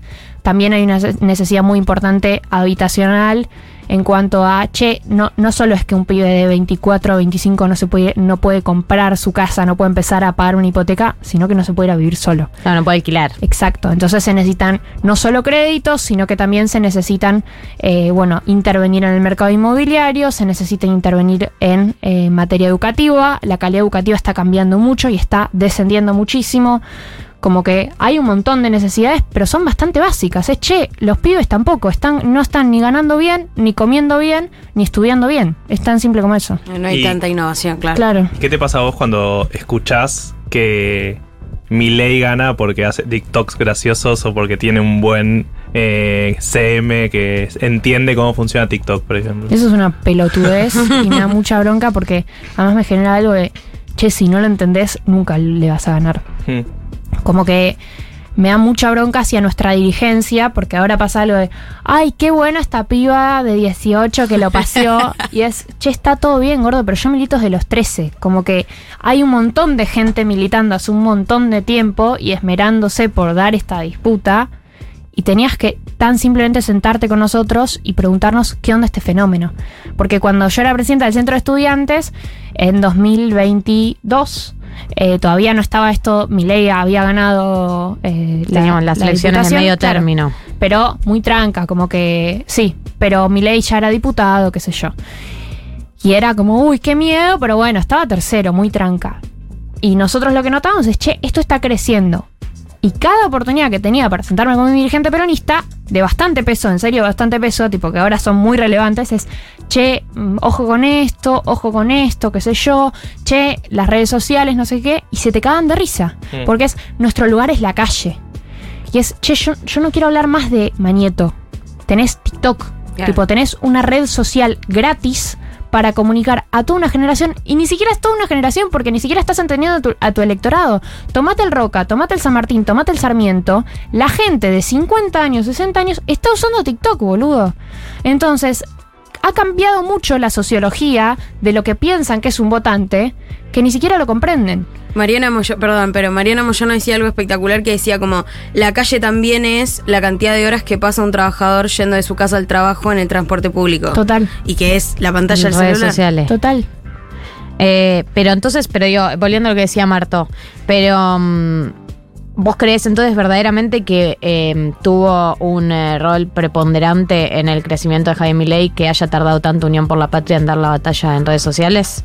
¿O en TikTok? O en la... Sí. Sí. Pero la razón principal es que no tuvimos resultados económicos ni sociales. Estamos de acuerdo, eso estamos de acuerdo. Sí. Pero digo, eh, ¿no crees que sea una exageración eh, que la campaña, que uno de los grandes aciertos de la campaña de Javier Milei fue No, es- TikTok es fantástico. y los community managers? Es fantástico. Y ni siquiera lo hicieron con tanta Sí, sí. inteligencia. Digo, che, surgió natural porque encauzaron la bronca, porque entendieron a los sujetos a los que le estaban, a los que le estaban hablando. Bueno, muchos de ellos también integran la campaña, de hecho. O sea, Total. muchos de sus militantes, los, los que le manejan las redes Sí, sociales, sí. son pibes de, de 18 Le años. dieron 20. lugar de decisión. Sí. Por eso, pero hay algo como que me parece virtuoso de cómo se manejan ellos de, che, un pibe de 18 años, como es este pibe rubio, ¿cómo se llama? Iñaki. Iñaki. Se le acercó y le dijo, che, te quiero ayudar con las redes. Y le dijo, bueno, dale. O sea, en nuestro movimiento Sí, sí, tiene que Eso pasar. no existe. Por cinco asambleas. no hay, o sea, todo bien, pero Cristina se abrió el TikTok hace dos semanas. Váyanse a cagar todos. Y con todo el amor del mundo, andate a cagar también Cristina. Digo, váyanse todos a cagar. Más al principio de la campaña no tenía ni TikTok. Entonces hay algo permanentemente de, che, tenías que esperar a darte la contra la pared. Sí. Había personas diciéndotelo hace dos años y te chupó un huevo, boludo. Bueno, me agarra algo de, bueno, jodete un poco también. Por supuesto que no, porque nos jodemos todos, así que ahí estaremos intentando que las personas, cuando lleguen al cuarto oscuro, tomen la decisión correcta. Pero me alegro que esta piña haya llegado, espero que a tiempo. Es Victoria Liaskovich, eh, es estudiante de Derecho de la UBA, lleva adelante Somos Falta en Vido y también forma parte de arroba todos.afuera, una cuenta donde hacen entrevistas eh, en la calle a las personas, entre otras cosas. Eh, ha pasado por 1990 a representar, aparte de su generación, por lo menos un sector de su generación, a horas de las elecciones, así que muchas gracias por venir. Muchas gracias por la invitación y no le peleen tan fuerte al indeciso, abrácenlo, denle amor, eh, que, que todo va a estar bien. 14.59 en la República Argentina. Si les parece, vamos con Dua Lipa y su nuevo tema, que se llama Houdini. ¿Houdini? Sí. Ok. En minutos viene Navaja Crimen eh, y vamos a hablar de Gran Hermano para full disociar a esta altura del año. Pero antes, eh, primero, ¿qué les pareció Vicky? Eh, primero, antes que eso, siempre entro en conflicto si a la Victoria decirle Vicky cuando no la conoces, a los Matías decirle Mati cuando no los conoces. ¿Por qué decís que no, el apodo quizás no le sienta cómodo? Claro, no, igual es una pregunta real, ¿eh? No sé, es como, te llama Victoria y si vos me decís, hola, soy Victoria, yo siento que decirte Vicky es tipo, ay, pará. Claro, mucha confianza. Mucha confianza. Bueno, ¿qué les Pero ella es su Victoria? arroba de Vicky, así que está bien. Ok, no, Eh, eh, no, no lo preguntaba en plan, eh, hablemos mal ni bien, sino eh, algo que me pasó a mí que fue eh, que es muy loco que, claro, claro, ya no somos tan jóvenes. eh, y bueno, es como, bueno. primero Esa. eso. Y segundo, no, como que ya hay una percepción de una juventud que no es la nuestra, digamos, que es una juventud a la que nosotros no pertenecemos ni tocamos de oído, porque no es que no me- las cosas que dijo no me resultaron completamente sorprendentes, pero sí realmente me di cuenta de que ella tiene una percepción que es de una generación completamente distinta a la mía. Sí, sí. O sea, pr- principalmente muy defraudada, ¿no? Como muy defraudada por la política, por el sistema político. Y a mí lo que me sorprende y me entusiasma por igual es eh, la voluntad de seguir construyendo. Como que eh, en el fondo, a pesar de todos los errores que pudo haber tenido la dirigencia eh, o la política en general, sigue habiendo una pulsión eh, transformadora en, en una juventud que eso, como que no baja los brazos, que está dispuesta a seguir dando las discusiones, ¿no? Y que, o sea, Vicky lo contaba desde muy chica, eh, eso, un- una generación que, que todavía sigue... Sigue pensando que la política sirve para transformar. Y me parece que eso hay que aferrarnos a eso también, de alguna manera. Porque nosotros podemos estar medio fundidos, quemados, como con, con nuestros propios sesgos. Pero mm, esto, eh, estas conversaciones también te renuevan a uno, como que lo sacuden. Que pueda decir eh, la concha de tu madre, Cristina, eh, impensado para nosotros, pero tiene que decirnos algo. Eh, a eso voy, como, tiene que ser un llamado de atención. Sí, eh, y cuando decimos que no somos jóvenes, no, no somos gerontofóbicos. Sabemos que estadísticamente No, somos jóvenes. claro. pero para pero- mí está bueno saber 18 que hay años. gente que ya tiene poder de decisión y puede hacer cosas interesantes eh, por debajo de nuestra generación, que es tal vez la, prim- o sea, la más joven que está acercándose a los medios, por así decirlo, ¿no? Como en, en este tipo de programas no hay tantos, o en este tipo de medios no hay tanto programa de pibes de 20 años. No, y lo que empieza, y a mí lo que me empieza a pasar es, yo recuerdo cuando, te- cuando tenía su edad, Mm. eh, hace no mucho tiempo, eh, hablar eh, como con también con, con seguridad de cosas y no terminar de, de dimensionar cómo me veían mis pares adultos, digamos. Ah, no claro. terminar de entender cuán en serio me tomaban, ¿entendés? Como que yo sentía que yo ya estaba segura de muchas cosas, o, ten- o creía que tenía certeza sobre muchas cosas, o tenía convicciones sobre muchas cosas, pero nunca me terminaba de quedar claro cuán par me veían los adultos con los que trabajaba, digamos, o, o qué sé yo. Y ahora que me toca a mí estar de este lado, escuchar una, a una piba de 18 años, la verdad, o sea, me toca el, del lugar de ser un poco más grande, Mm. la verdad es que me parece una interlocutora súper interesante, o sea, como que siempre eso, me pregunté cuán en serio me tomaban, y yo la verdad que la escucho y digo, eh, me parece una interlocutora eh, no solo válida, pero interesante y necesaria, como sólida para incluir a la, 100%. conversa- a la conversación. Digo, Siento- no es una piba de 18 años que digo, guau, está- estás en una. No, digo, qué interesante ¿eh? y qué perspectiva que yo no tenía, ¿no? Como qué cosa que realmente necesitaba porque no la estaba teniendo en cuenta. No, y, eh, 100% y lo que me pasa es que también me demuestra que quizás estoy más dispuesta o más abierta a hablar o dialogar con esa generación que quizás con la, con la más grande. Como que no sé si la, si la generación anterior a la nuestra tiene tantas cosas nuevas para decir. Total, hay mucho repetido. En la gente me pasa eso, como en, en la generación más grande siento que eh, ya lo escuché, todo lo que están diciendo ya lo escuché. Eso me pasa Sí, un poco. Sí, bueno, Suena un poco masticado. sí, sí. Marto, No, tal vez en la discusión. No, tal vez siempre pasa eso. Es como que hay algo de la juventud Claro. que es algo interesante también por eso, porque trae nuevas voces y nuevas ideas, eh, no solo por generaciones de nuestra generación versus la anterior versus la siguiente, No, no. sino eh, en términos de la juventud, divino tesoro. No, No, pero, yo, pero yo siento que eso siempre fue de doble filo. Porque es como, sí, siempre hubo una cosa de escuchemos a la juventud, pero también siempre hubo una cosa de Hasta ahí. escuchemos a la juventud. No, para- pero para mí sí cambia eso de darle poder de decisión. Bueno, Eh, vot- el voto joven. El voto joven un poco también. Yo en- entiendo ahí, pero el punto del voto joven, eh, o sea, entiendo las dudas respecto Mm. al voto joven, pero el voto joven lo que hizo fue legitimar o institucionalizar la capacidad de decisión y la toma de decisión que puede tener específicamente esa, esa generación. Ahora, ¿qué hizo? La política o el sistema político con esas opiniones, que yo creo que hasta estas elecciones medio que estábamos como, no, son todos unos virgos, ¿entendés? Mm. Que quizás habría que haberla escuchado un poco más atentamente antes, y no solo escuchado, eh, en clave, escuchemos a la juventud, a ver qué tiene para decir, como le decía Vicky, ¿no? Hay una piba de 18 años que la rompió en una nota con Mario O'Donnell, y vos decís, che, capaz que estos pibes están diciendo esto o están construyendo esto hace mucho tiempo, y solo en las mesas en las que se sentaron los escucharon en modo protocolar, ¿viste? Pero no en modo digo. interlocutor válido Por de eso. construcción de políticas públicas, Sí, por y- ejemplo. igual en esa línea, para mí, en línea con lo que decía Gali, nuestra generación está más asociada a la que viene debajo nuestro. O sea, Sí. ellos tuvieron ocho años y están ocho años malos de economía y están saliendo a un mercado laboral. En ese sentido, nosotros salimos al mercado laboral en el 2012, o sea, después del mejor año de la Argentina, Sí. y de ahí fue todo para abajo, más o menos. Eh. Hubo años buenos o malos, pero nosotros salimos al mercado laboral en, en el último buen momento y Sí. ningún, o sea, todo lo que decía de trabajo eh, flexible, entre comillas, precarización, no poder acceder a un salario digno, todo eso, nos vemos súper representados. Y rescato nosotros. dos cosas más que dijo, que para mí hablan de con lo que iba a ser la tesis del día de hoy, que para mí igual es algo de lo que estamos desarrollando ahora, de con- dónde quedamos parados nosotros entre estas dos generaciones. Mal. Eh, hay dos cosas eh, que para mí hablan también de por qué a nosotros nos cuesta, no vamos all the way bronca, no estamos full, full enojados con la política como lo puede estar la generación de Vicky, ni estamos full nostálgicos por lo que Eh. fue, estamos como en un intermedio de vimos algo, arañamos, vimos algo de... El resplandor, de, de nos lo llevó que el fueron resplandor. años, pero después vimos todo lo otro, entonces tenemos una cierta memoria o, o memoria construida, eh, que, que por eso digo a, a lo que decía Vicky. Uno cuando nombra el tema de las universidades, de tipo, ya hoy en día un pibe que nace eh, con, urbano ya sabe que tiene la universidad, tipo, no me vengas a correr con eso, es un derecho adquirido, como ya está, como ya no puedes seguir sacando siempre esa carta A.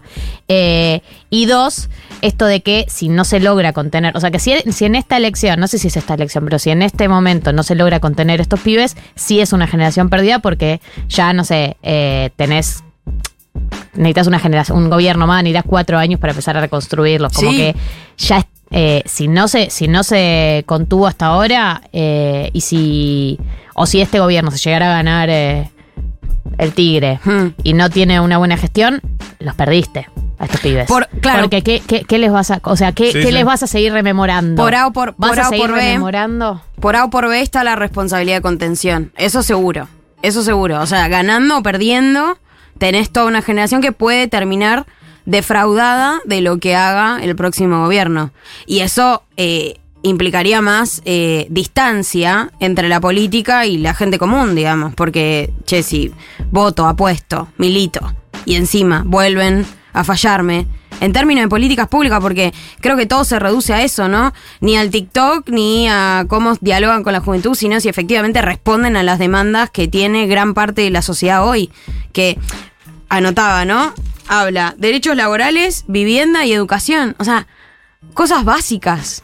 Cosas No, básicas. y, y ves, y ahí también se nota la diferencia de generacional entre ella y nosotros, que es, nosotros decimos, nuestros padres se podían comprar una casa y nosotros no, y la agenda ahora es, nuestros padres podían alquilar y nosotros no, ¿entendés? Como la diferencia generacional.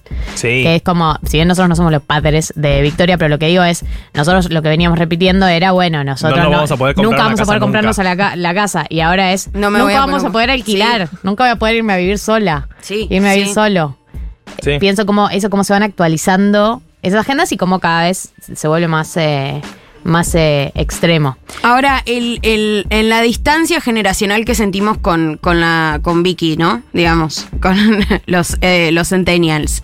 Eh, y que Marto decía, yo me siento más cerca de esa generación, probablemente por edad también, pero por demanda, ¿no? Por, por vida que, que vivimos, por la cantidad de años que vivimos en crisis quizás. Eh, y, y me angustia pensar cómo hacer para no seguir distanciándome de esa generación. Como para no volverme una vieja meada en algún punto. Es inevitable. Para ustedes está... No, a ver, yo creo que es eh, que es espiritual, digamos, es una decisión para mí. O sea, no es como una cosa de, de edad, es como esp- espiritual. Cuán cerca estás espiritualmente de esas agendas, cuánto te interesan, cuánto te acercás, cuánto las tomás como serias. Eh, acá María se siente discriminada, dice en el chat. Es geronto odiante lo que, os- lo que dicen. Creo que todas las miradas aportan y que todas nutren. Tengo 45 y cuando tenía 18, lo que teníamos para decir no era escuchado por pendejos. Y ahora tampoco por viejos. Tendamos puentes. Dejémonos de joder con etiquetas etarias de género, etcétera. Eh, no, yo no siento para nada que lo que estemos diciendo sea geronto odiante. De hecho, todo lo contrario, creo que lo que a mí me pasó con la entrevista con Victoria es lo opuesto, que yo estaba acostumbrada a, a los 18 ser, sentirme poco importante en la discusión y que mi generación fuera poco importante y no entendía cómo me percibían los adultos y ahora que me toca estar del otro lado, siento que yo en lo personal eh, escucho un testimonio que vale la pena. No lo, no lo escucho como el de una persona que no vale la pena, todo lo contrario. Eh, eso no significa que esté legitimado de 45, pero siento que eh, acá está el núcleo duro de lo que estamos yendo a intentar entender del fenómeno Milei, está acá. O sea, Y el más futuro allá de que- la patria. Hol- Hola, ¿qué tal? El- Digo, la el- persona de 45...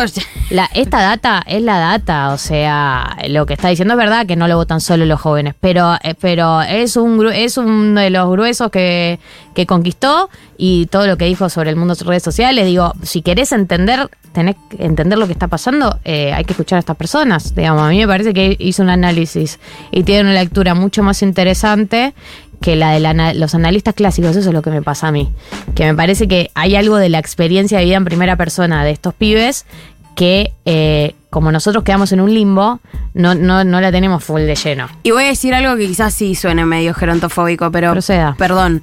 Pero eh, cuando uno escucha a alguien que quizás está más curtido en términos de vida, ¿no? Como, bueno, tuviste muchas experiencias. Hay una moderación en la emocionalidad. eh, que no termina de ser del 100% eh, fiel a, a lo que vive esta generación, ¿no? La de Vicky. Que cuando la escuchás y se le nota que está enojada, a, a un dirigente o a un especialista o a un analista de 55 años, no se lo sentís. Eh, y, y realmente creo que ahí hay una. eh, digo, ahí está la explicación de por qué Javier Milei, a pesar de todo lo. in- uy, perdón. Vos podés, arranca de cero. Es como en un, no le pasa pesar en, de- en un No, final cuando estás medio confundido. Porque, nombró Porque lo nombró, no. No sé qué por qué. No, eh, cuando vos escuchás al candidato de la peluca, eh, decís, che, ¿cómo puede ser que este chabón que está todo enojado, que está tan inestable, tenga tanto acompañamiento? Dicen, bueno, quizás hay algo de conexión con lo emocional eh, que en nuestras narrativas no aparece.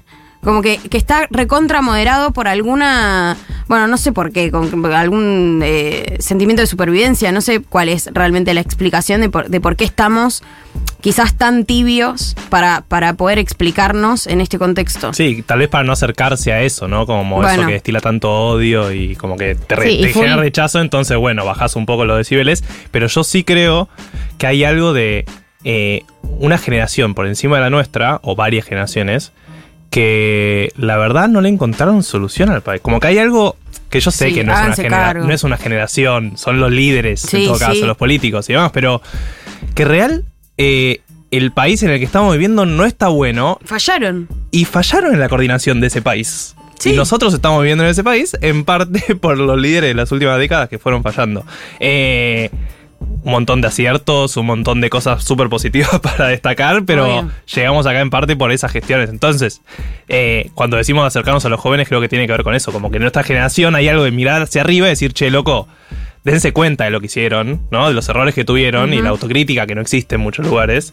Eh, y como generación creo que coincidimos más con estos pibes de 20 años puteando, Abran no por paso, ¿no? gerontofóbicos, sino, loco, dale. Abran paso, No. llegó la JP. No, y esto que era, porque es re loco, porque la tesis del día de hoy era eh, un video de TikTok que habíamos encontrado de un chabón que canta una canción sobre nuestra generación que y dice como, si decís arre, pero también... eh, Sacás fotos con los dedos en B, Sa- tipo. sí, pero pop. sacas, qué sé yo, si usas el, el filtro sepia, pero también eh, tenés una cuenta de TikTok. Bueno, como que somos una generación que quedó en el medio eh, de, la cultura pop, quedamos como en un limbo entre dos. Como que no somos ni full jóvenes, ni, ni estamos full afuera de todo. Estamos Full como en un frontera limbo. generacional. Full frontera. Y yo, y yo sentí eso con Victoria, siendo que como nos tocó ser medio eh, los, el diálogo entre generaciones, ni entramos en full bronca, ni, hemos, ni nos hemos entregado a la full bronca eh, que podemos escuchar en el 18, ni representamos por completo a la, a la adultez, digamos. Eh, eh, somos como un diálogo y un como, bueno, eh, es más complejo. Somos como el Sí. es más complejo de la Claro, como entiendo, ni cómplices ni escépticos, ¿viste? Como medio como en una cosa de. ¿Cuál es nuestro rol? O sea, siento que esa es Muy la pregunta de nuestra generación. Muy claro. pasivos, muy pasivos Claro. Usamos dildos, pero no los, los tenemos en el cajón. Es medio Total. como. ¿Qué haces, boluda? Usalo. Total. Dios. Bueno. 1523 en la República Argentina. eh, en minutos, Navaja Crimen con Gran Hermano, lo que fue y lo que será. O sea, el que se fue y el que viene. Pero antes vamos a escuchar a Mimi Maura. En unos minutos vamos a encarar la columna de Navaja Crimen, pero antes los queremos escuchar a ustedes. Que te cuento, Navaja, primero te saludo. Hola. Hola. Bueno. ¿Cómo estás? Hola. Bien. Él saluda, pero no hay cámaras acá. No, yo saludo igual.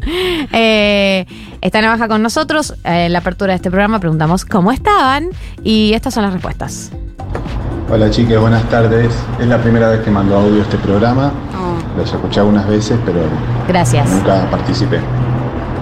Eh, estoy medio cagado. Estoy con la misma incertidumbre que tenía el día previo a la final del Mundial. No. Ah. Diciendo, "Uh, no vaya a ser cosa que nos pase ahí. lo mismo que en el Sí. último partido de la última final. Bueno, estoy así.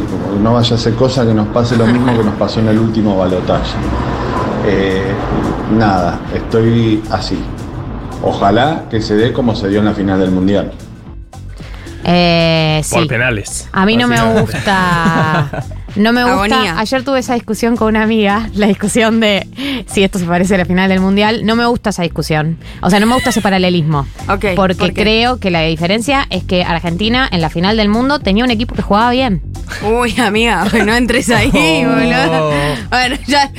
Dos minutos con Vicky Liakovic y ya se. Muy politizada. Disculpame, Lionel, ¿por qué no te despedís acerca de.? No quiero hablar de esos temas. Eh, no me gusta esa comparación, porque no me parece justa. De Tenés hecho, un punto. hay una comparación que es más ajustada a la realidad y que Lo va a es decir. peor. No, Lo va a decir. ¿qué va a decir? Que se parece mucho más a la final de la Libertadores. Por supuesto que sí. Claro, claro. un equipo que jugaba mal, pero tenía mística. Lo dijo. ¿Alcanzó? Yo no, no, no sé de qué final habla, no, No. no me corresponde opinar al respecto. Solo digo que no me gusta la comparación. No me parece acertada. Hola. ¿Cómo andan chiques? Acá nacido en el 79, viví la elección del 2003, el quilombo ya había pasado. Claro. Ya era como, bueno, ya está, estábamos para cualquiera, ya no, no importaba. Creo que es la elección más importante de nuestro tiempo. Eh, y nada, basta de modo víctima, coincido, y soltar y liberarse y ya veremos. Sí. ¿Qué Ya voz está, de joven tiene está. esta persona? Dijo nacido en el Sí, 79. no le creo nada igual. Eh, sí, tenía voz joven. Pero viste que hay gente que. que sobrevive. Bien. Claro, que- La que- lleva. Perfecto.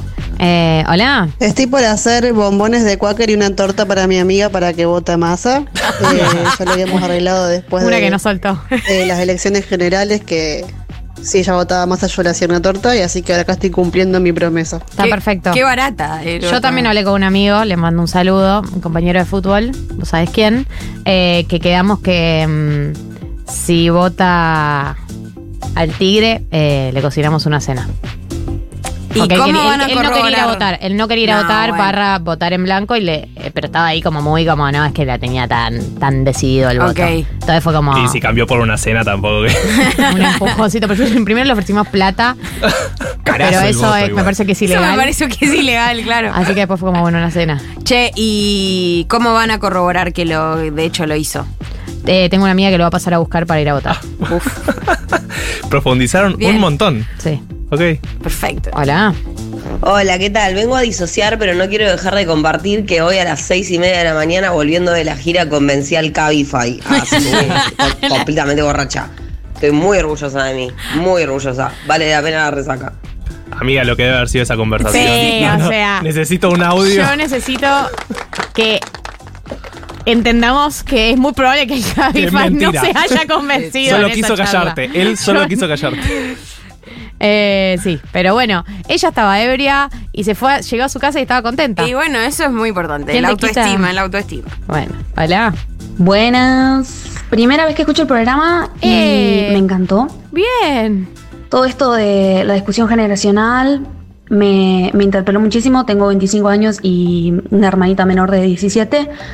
Y pienso esto in- internamente todos los días de mi vida. Así que nada, me dieron muchas herramientas y me sentí bastante contenida. Gracias. Ay, voy a llorar, boludo. Dios, estoy recornuda, basta. Te, te faltó el empujecito que te faltaba. Ay, sí, putas. Sí, putas, Harry, putas. ¿Hay una más? Hola chiques, acá otra señora grande que lamentablemente muy enojada por, por esta situación que estamos viviendo que jamás me imaginé. Esto no es un balotaje, no es una elección, es una emergencia nacional. Como si viniera un meteorito a, a- a- a estrellarse Total. contra la Tierra. Bueno, a ver si estamos a la altura de evitar el estallido.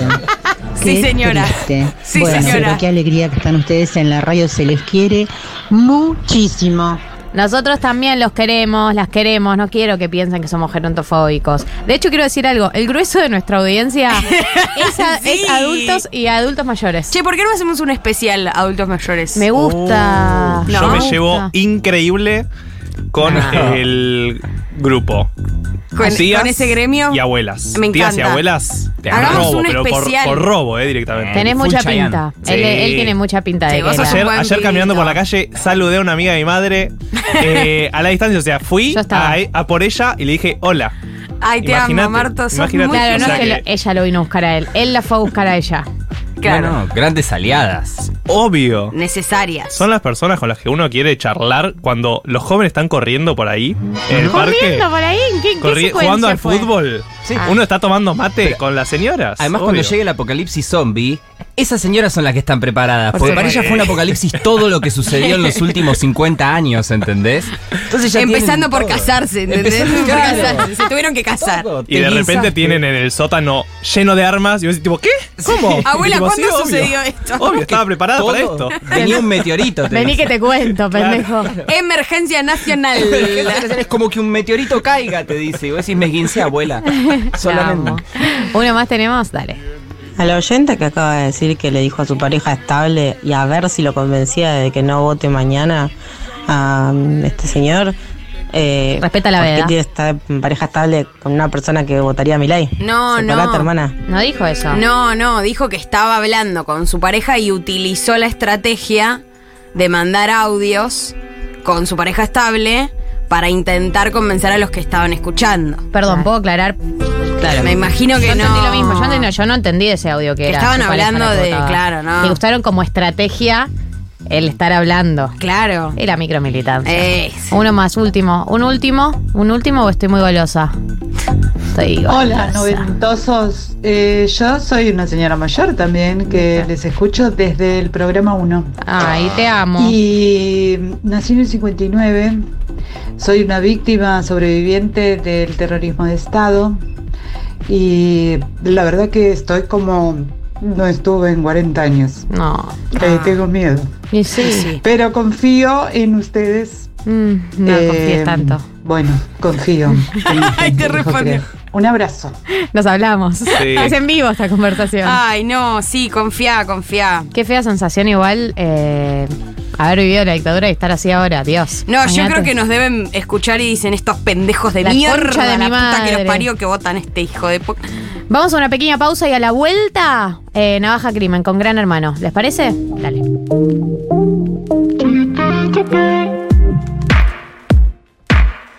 Entramos en el tramo final de este programa y vamos a disociar fuerte porque ya está Navaja Crimen entre nosotros para hablar. ¡Yay, bravo! Em, la temática de la columna Sí. es Gran Hermano, el que se fue y el que viene. El que se fue y el que viene, Gran Hermano 2022. eh, Porque el- la gente, perdón. Sí, No, es verdad, no, la gente de tu canal no lo sabe, yo lo sé. vos lo sabés. Que vos Eh, tenés en carpeta. Esta columna es el primer resultado de un montón de tiempo invertido. Invertí la primera mitad del año en repasar Gran Hermano 2022 eh, para un video que todavía no saqué. Me duele muchísimo todavía no haberlo sacado. That's what she said. Eh, y esta columna es mi forma de volver a meterme en tema para ver si puedo terminarlo. Bien. Hoy vamos a hacer un repaso muy por arriba, muy breve de esta última edición de cara a la próxima. Me cronometré, me dio 19 minutos en total. Pregunta. Atentis.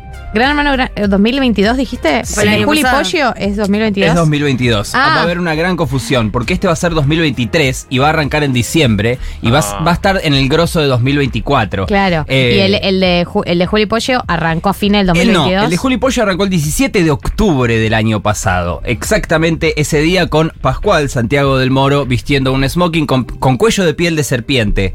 Eh, recuerdo esas cosas, la tengo, los tengo muy presente. Eh, mi desafío igual hoy fue sintetizar. eh, Sé que no me caracterizo por ello, pero ese fue el desafío, sintetizar lo más posible para poder contar de la forma más simple, pero además hablar de Gran Hermano me pareció lo correcto. y voy a explicar por qué. Dije sábado preelectoral. Día típico, la gente se la pega el viernes porque puede, porque lo necesita. Hay una sensación de saborear los últimos instantes de paz antes del resultado. Eso es contradictorio porque la calle está picada, los ánimos están caldeados y todavía, y todavía falta. Así que para el sábado, a la tarde, ahora, tenía que traer algo ligero. En este momento, a mí personalmente, me sostiene el horizonte del próximo Gran Hermano. Eso es lo que hoy por hoy me, está, me mantiene entero. A todos. Eh, y todavía ni siquiera sé si me voy a involucrar. Pero me hace bien que empiece, me hace bien que esté ahí, me da una sensación de continuidad, eh, mientras que me remite a versiones menos desencantadas de mí. Eh, me gusta que Gran Hermano esté ahí y va a estar independientemente del resultado de mañana. Increíble. Eso es maravilloso. Increíble. Dicen que vuelve entre el 10 y el 18 de diciembre. Para mí vuelve el 11, eh, corazonada nomás, no es data. Ay. Eh, al final de la columna vamos a hablar un toque Un de este próximo perdón. gran hermano. No, está bien. Los odio. Eh, y están a full. ¡Están a full! ¡Están a full! Alguien lo tiene que decir. Ay, Qué bueno que lo decís. Habemos el flagelo de los porque no se puede votar así. No y encima todo el año. ¡Ay! Maldito eh, climate change. Perdón. Eh, 11 de diciembre vuelve Gran Hermano. Sí, Greta Thunberg hace algo. Al final de la columna vamos a hablar un toque de este próximo Gran Hermano, eh, pero primero, qué mejor que ir a un lugar conocido, donde fuimos felices recientemente. Sí. Eh, asumo que todos acá recordamos los grandes highlights de Gran Hermano 2022 y grandes highlights me refiero a momentos memorables no siempre por algo bueno. Ascenso y caída de la Frodoneta. El otro día lo recancelaron, ¿o no? No tengo ni idea, le Porque el tuiteó, rastro. sí, Gracias a tuiteó, Dios. Sigue vivo. tuiteó que después del recital de Taylor Swift, tuiteó tipo. Nunca vamos a tener así, tipo, un, un artista de ese tamaño Ah. y qué sé yo. Y, y Dylan le puso callate petero. ¿Qué, qué personaje la Frodoneta, ¿eh? Qué grande Dilo. Dilo Sí. El otro día un amigo se puso a escuchar mucho Dillon y me dice, Dillon eh, en tres canciones dice que sus zapatillas valen más que, su- que un Don Periñón. Lo repite en tres canciones. Y digo, ¿cómo no querer ese? Lo repite en tres canciones. Sí, man, yo quiero saber cuánto salen tus zapatillas y me encanta saber que salen más que un Don Periñón. Sí, sí. Ascenso y caída de la frodoneta. La Sí. respuesta co- normal es, uh. Es cierto. Mira Cotita. ¿Quién lo dijo ¿Lo están eso? buscando? Mira, Cotita. Búsquenlo. Eh, a Eh, Coti, Búsquenlo. ¿Qué le dice? ¿Quién le ¿Quién dice? se lo dice? Mira Cotita. El- ¿No se lo recuerdan? ¿No lo eh, recuerdan? no. Chicos, Alfa, Alfa, Ah, me haciendo sonaba mucho creer Alfa. que era su pene. Un Ah, el desodorante. desodorante. Desodorante. Terrible Momento gate. perturbador. Dos semanas, hablando de eso, semanas 4 y 5. Pero no pasó nada. Sí pasó. Ahora Ok. lo vamos a ver. Después, la épica fallida de Benganiela. Su venganza fue formar una familia con él. Como en Kill Bill, obvio que no. Eh, el sobrino de Romina, uno de mis momentos preferidos. Un tipo out of contest. eh, hasta y principalmente para su propia tía. Extrañaba a sus hijos, Romina, y le cayó Fabián. Eh, y cómo olvidar el que se bacha, que se bacha Sí, de. Coti, la número uno, la favorita de los que disfrutamos el gran hermano champán. Eh, cuando saque mi video será abiertamente cotista, eh, la ganadora del pueblo, tengo argumentos para sostenerlo, no es momento de darlos, pero he aquí por qué me da tanta paja terminar este maldito video. Todos recordamos el que se bacha, que se bacha, pero ¿a quién se lo decía? ¿Por qué lo decía? ¿Qué pensaba de Coti el público en ese momento? Eh, las respuestas las tengo, pero me da paja ordenarlas. Eh, eh, voy a ir rápido en este siguiente segmento solo para que vean que las respuestas están y que es dificilísimo ordenarlas. Y por eso no está el video. Y por eso no está el video todavía. En este caso estamos hablando de la semana 5 del 14 al 21 de noviembre del año pasado. Esto sucedió, si no me equivoco, específicamente el 15. Eh, y Coti se refería a la Tora, quería que se bacha a la Tora. ¿Por qué? Porque la Tora le había, hab- había hablado mal de ella frente a Coti pensaba que la Tora le estaba tirando eh, mala onda a Juliana eh, contra ella y dijo, se enojó, dijo que se bacha, que se bacha. Ahora, ¿qué pasa? Fíjate cómo parece fácil, pero la trama se complejiza, porque en ese momento Juliana era una suerte de doble agente. Sí. Dentro, Odiada, odiada Juliana. Odiada Juliana. Más Latón era el único que la bancaba. Era el único que la bancaba. Se termina yendo por esta condición de doble Claro. agente en una casa dividida entre dos grupos, los buenos donde estaba Coti, los, entre comillas, no Los- los buenos. los entre buenos comillas, jugadores. Los buenos jugadores y entre comillas los malos donde estaba la Tora. Eh, ¿Y por qué Coti estaba harta de la Tora? Porque la semana anterior sucedió lo de Mira Cotita, eh, le había sucedido a Tori, pero la Tora fue la que más repudió, digamos, en, en términos, por así decirlo. No cayó muy bien ese repudio en el público, se la calificaba a la Tora como muy 2017. eh, Claro, uy, uy, Claro. ahí se mezcló se mezcló feminismo. Todo, todo. No, esa semana fue Épica. un revuelto gramajo Sí, sí, de, sí, me acuerdo. de- de- Sí. de Twitter Trends. Que era tipo, a la Tora la denunciaban porque estaba usando al feminismo Claro, Coti para dice, ganar. La Tora está usando el feminismo para pegarle a Alfa para ganar el juego. Se enoja con la Tora y la noche anterior hubo una discusión en la cocina donde la Tora se va llorando al cuarto gritándole hijo de mil putas a Alfa. Este fue un gran hermano. Fue re picante. Eh, y puedo seguir relacionando eventos durante 5 o 6 horas más. Porque po- todo se va relacionando, es un gran cuento. Eh, gran Hermano 22 fue un gran hermano. eh, Maravilloso, el más extenso de nuestra historia en el momento más documentado de la historia mundial. Eh, un total de 23 semanas donde pasaron alrededor de 5 o 6 eventos narrables por día. Eh, imaginen que esa misma semana que contaba recién, la Tora fue eliminada, pero como volvió en el repechaje, después las- en la semana 10 la- eh, se va Alfa, en la 17 Claro. no se entiende un carajo, ¿eh? Vuelve a estar expulsada en la semana 20 la Tora, y cuando Alfa sale de la casa, en medio de una protesta del sindicato de trabajadores de televisión, que él cree que es el peronismo festejando su salida, la Tora lo abraza. Y vos decís, ¿qué? ¿Qué pasó? ¿Qué pasó en el medio? Bueno, por eso nos saco el video. Este gran hermano es para escribir una saga. y hoy traje una versión sumamente reducida. Dividí las 23 semanas en cuatro cuartos. Amo. Cuatro cuartos muy breves. Te juro que me cronometré y no es tan largo como suena. Yo ya te escucho y escucho cuatro cuartos. Sí, sí, y digo, 15.45, vos sabés. ¡Puf! Me sobra. Van a ver. Dale. Te juro por Dios que van a ver porque Mamá, vas a ver. Llevo meses Mira en esta. Llevo meses en esta. Primer cuarto, semana 1 a 6.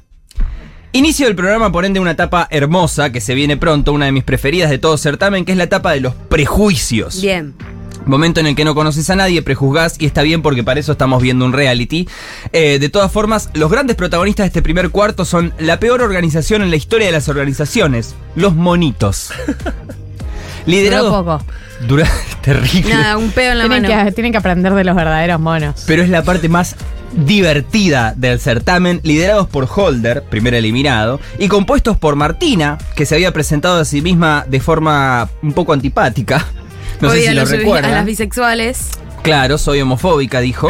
Eh, Juan el taxista, la persona que terminaría siendo la más negativamente votada en la historia de Gran Hermano Argentina.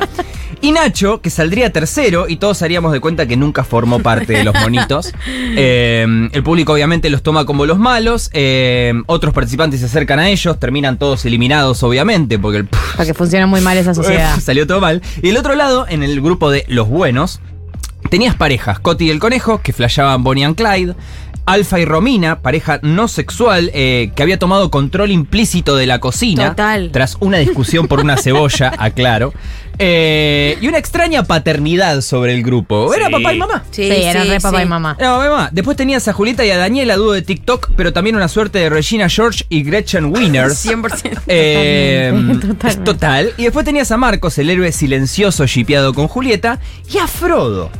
Un tipo que hacía referencias al Valorant y que había sido bulleado por alguna de las chicas del grupo contrario. El público en ese momento estaba full subido a la Frodoneta, tuiteaba Bizarrap, tuiteaba Coscu. Duki en la también. semana Duki también. En la semana 4 se consagra como el menos votado en la historia del certamen. Consecuentemente comienza a referirse a sí mismo como el león, a hablarle a la cámara estando solo y a explicar jugadas tácticas conocidas como la cazadora. Ay, Dios. Lo que nos lleva al segundo cuarto del programa. Bien. Segundo cuarto, semana 7 a 12. Este cuarto arranca con Daniela y Tiago rompiendo el récord sexual mundial en un mismo día dentro de una casa de Gran Hermano con un total de cinco polvazos. Cinco. Cinco, eh, comentado abiertamente por, Por en el debate, claro. tipo Santiago del Moro. ¿Y cuánto contamos? Dice. Y de atrás le dicen, cinco, ¡eh! cinco, terrible. Muy rancio ese momento Full del rancio. programa. No, el, el- preservativo.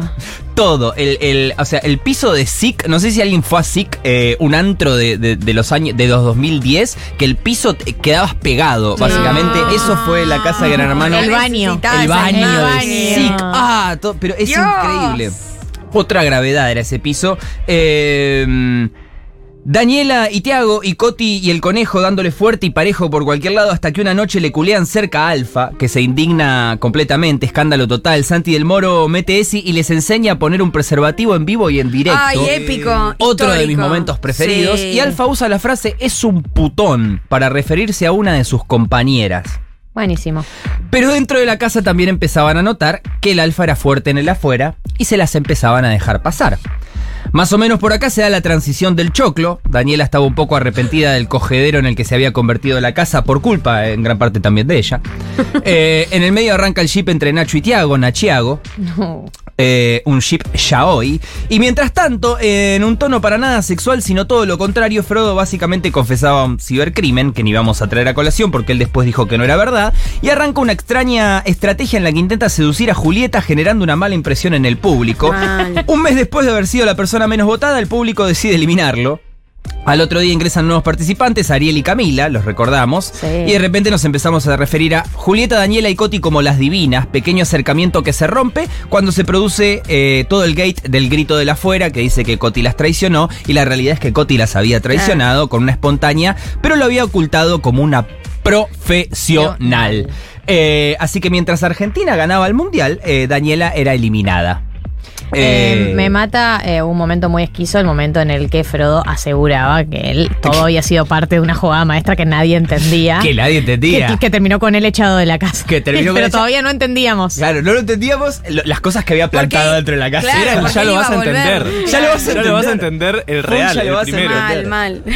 Fue todo escrito antes en Gran Hermano, Fue- chicos. él, él lo tenía todo planeado. Era una filosofía Eh, muy interesante. Afuera a, a, a Daniela le muestran todo, le muestran la traición de Tiago, le muestran la de Dani- eh, eh, le muestran lo de Coti y se vuelve Venganiela, reingresa la semana siguiente, reingresa Frodo, reingresa la Torre Juliana, que es nuevamente expulsada por Bocona. Eh, Eso fue también La cara de Juliana, la cara de Juliana cuando Sí. la vuelven a echar. Canon. Esa imagen. Canon. Espectacular. Total. Eh, hoy, eh, bueno, y el público termina este segundo cuarto del programa absolutamente psicótico y medio esquizo, eliminando primero a Coti y después al conejo. Hoy ambos la rompen en el bailando, pero eliminar a Coti acá me sigue pareciendo la peor decisión. Coti debería haber ganado y así pasamos al tercer y penúltimo cuarto.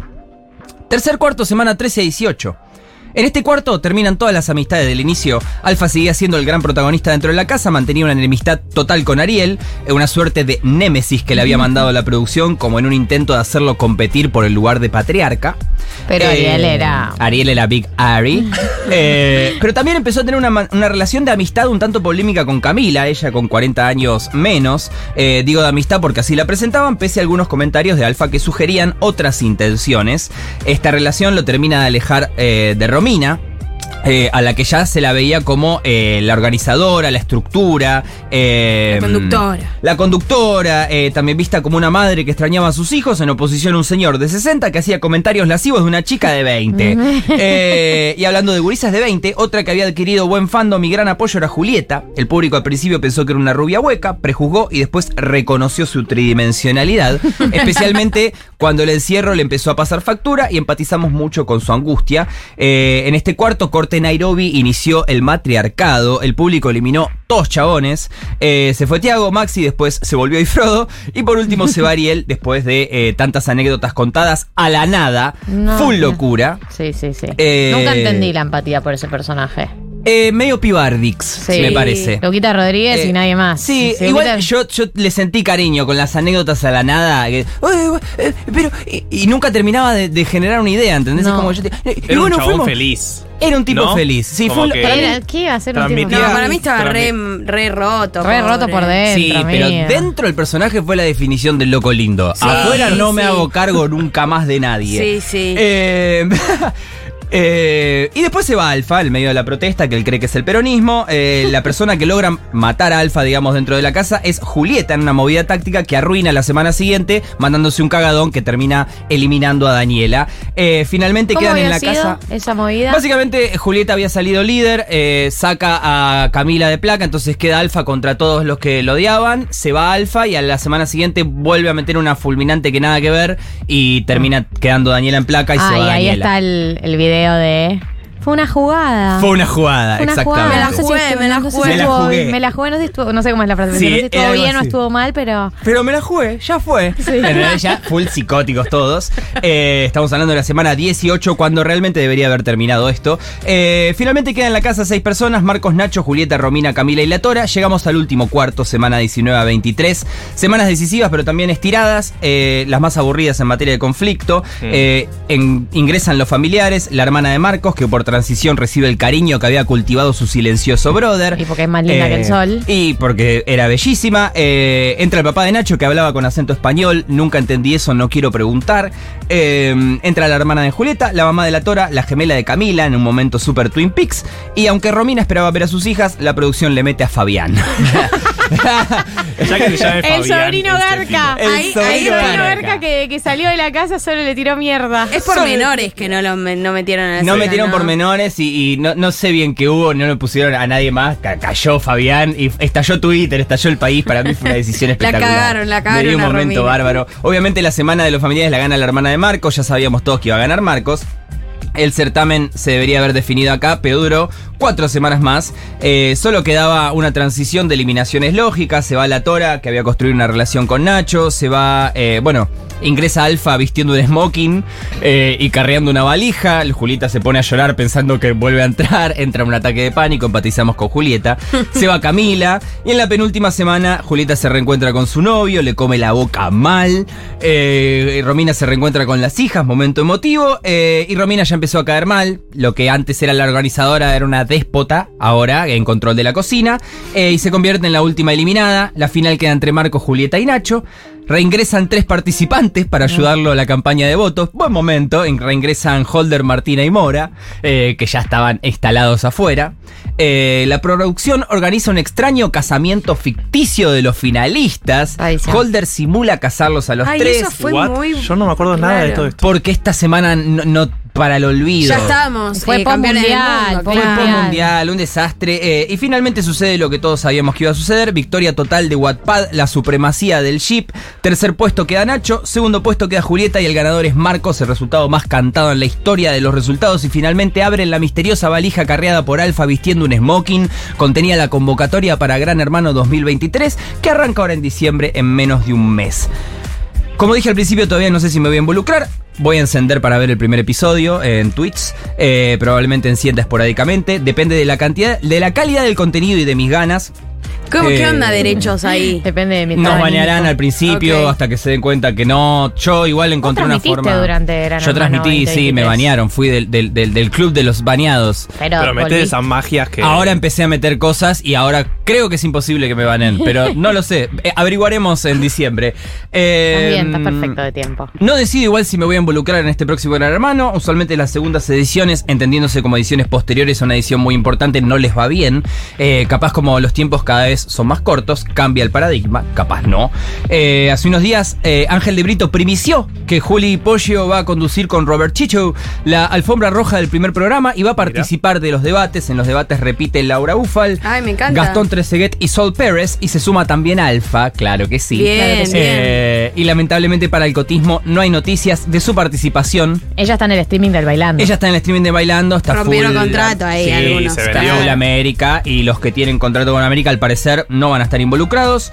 Gran Hermano 2022, viéndolo en retrospectiva, eh, fue buenísimo. La experiencia del formato con este nivel de Internet 2.0 eh, fue para mí muy entretenida. Eh, ansío volver a leer a Twitter Argentina discutiendo un Gran Hermano y como dije al principio, lo veo, no me hace bien que esté ahí. Me da una sensación de continuidad sin dejar de remitirme a los lugares donde fui feliz. Me gusta que Gran Hermano esté ahí y va a estar independientemente del resultado de mañana. Por eso les digo a todos, voten bien. Y cuando digo voten bien, me refiero a que tratemos de no eliminar a Coti a la mitad de esta próxima edición. Por favor. Eh, fue un bajón que eliminen a Coti en la semana 11, justo después del repechaje. Esta vez tengamos memoria en Gran Hermano 2023. Votemos bien y eso es todo lo que tengo para decir hoy. Aplausos. Pará, y no eliminemos, no eliminemos a Holder en la primera semana tampoco. Ah, y no eliminamos a Holder en la primera semana. Ténganle un poco Que de igual fe. Holder Por fue al favor. bailando y también lo eliminaron en la tercera semana. Tiene una, una mala leche. Eh, pero reivindicado Holder igual, ¿no? Para- la historia le dio, personajazo, le, sí. le- le Bueno, perdonó. Eh, Galia, cuando te presentó, eh, habló del gran hermano de Juli Pollo. Y Sí. eso para mí define al gran hermano. Sí. ¿De quién es el gran hermano? Sí, sí, Para sí. vos es de Juli Pollo, para vos entiendo que Coti, ¿no? Por lo que decías. Para mí, a la larga es de Coti, en su momento fue de Juli y también fue de Alfa mucho. Es Sí, cierto, pero para, hoy en para día mí hay algo de Daniela. y- hay algo de Daniela y Tiago de que ya tengan hijos. No, eso es increíble.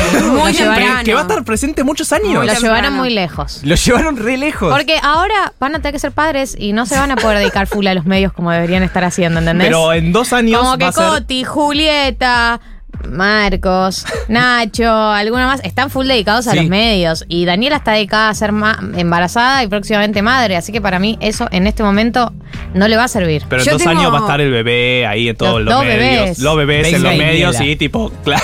Para mí, esto de Poggio y de, de Juli y de Coti, también hay una discusión más de corporación, de que eso, Coti eh, rompió el contrato, se fue a América, una apuesta profesional quizás mucho más jugada y desafiante que la de Juli, que siguió con Telefe, pero también está haciendo teatro.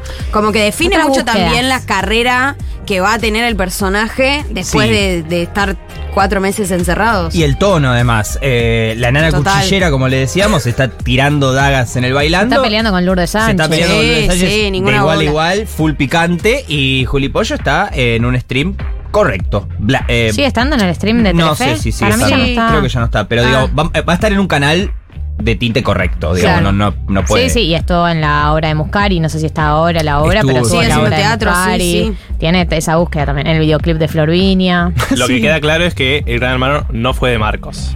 Por más de que ganó, No, no, es no, increíble para nada. cómo Es increíble cómo los gran hermanos no son del ganador nunca. Mal. Nunca. está contando sus Casi no, no, cinco no pesos, ganes, no, sé ganes gran hermano. Sí, no, sí. Es el mejor consejo que es le lo mejor que a te la puede gente. pasar. No conduzcas Morphy, no ganes gran hermano. Para las nuevas generaciones este es el mensaje. Bueno, se terminó el programa. Eh, con aprendimos, nos divertimos, reflexionamos. Fingimos demencia, fingimos disociamos. demencia, disociamos. Todo eso. Eh, amigos, amigas, ¿qué decirles? Y el, jue- el, el- el sábado que viene, Cueste lo que cueste. Eh, les deseo suerte, éxitos mañana. Eh, intentemos desconectar y disfrutar un poco, me parece que ya está. Por lo menos esa es mi visión de los hechos. Gracias Flor Fresa, gracias Juli Piasek, gracias a Ripcast Deli, que lo pueden encontrar en el Mercat de Villa Crespo o en Ripcast Deli en Instagram, donde tienen ahí todos los detalles de la comida que comimos el día de hoy.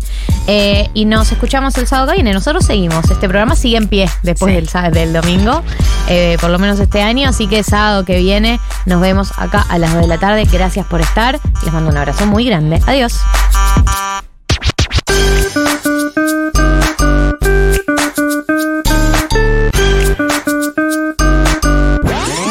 Estamos en veda. Te pido que te. Galia, Martín y Becha.